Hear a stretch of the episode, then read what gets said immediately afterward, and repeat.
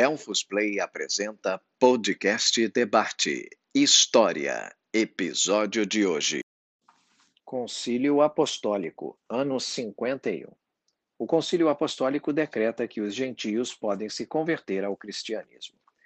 A decisão do Concílio Apostólico em 51 de permitir que os gentios se convertessem ao cristianismo sem antes se converterem ao judaísmo foi vista como um momento crucial na missão da Igreja.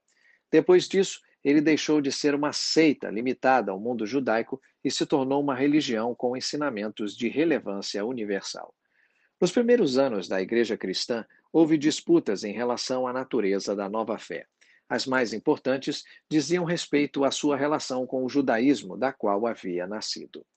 À medida que os apóstolos começaram a pregar a fé no Cristo além das fronteiras da comunidade judaica, uma difícil questão surgiu.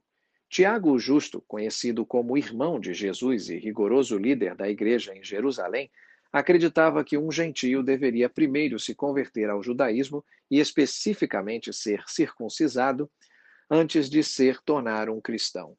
Paulo, porém, ensinava que um gentio podia se converter diretamente ao cristianismo.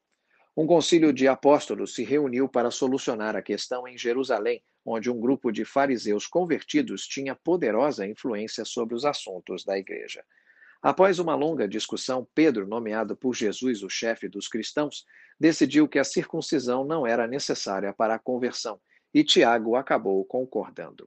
No decreto apostólico, o concílio decidiu que, embora a circuncisão não fosse obrigatória, seria de esperar que os gentios fizessem alguns sacrifícios, como abster-se de alimentos conspurcados por ídolos, da imoralidade sexual, da carne de animais estrangulados e do sangue. Esse decreto foi levado por Paulo, Barnabé e dois outros até Antioquia, lido diante dos membros da recém-criada igreja da cidade e transmitido a outras. Com o tempo, ficou claro que o próprio Paulo era bem pouco rigoroso em relação às restrições alimentares. Esta é uma produção Delphos Play.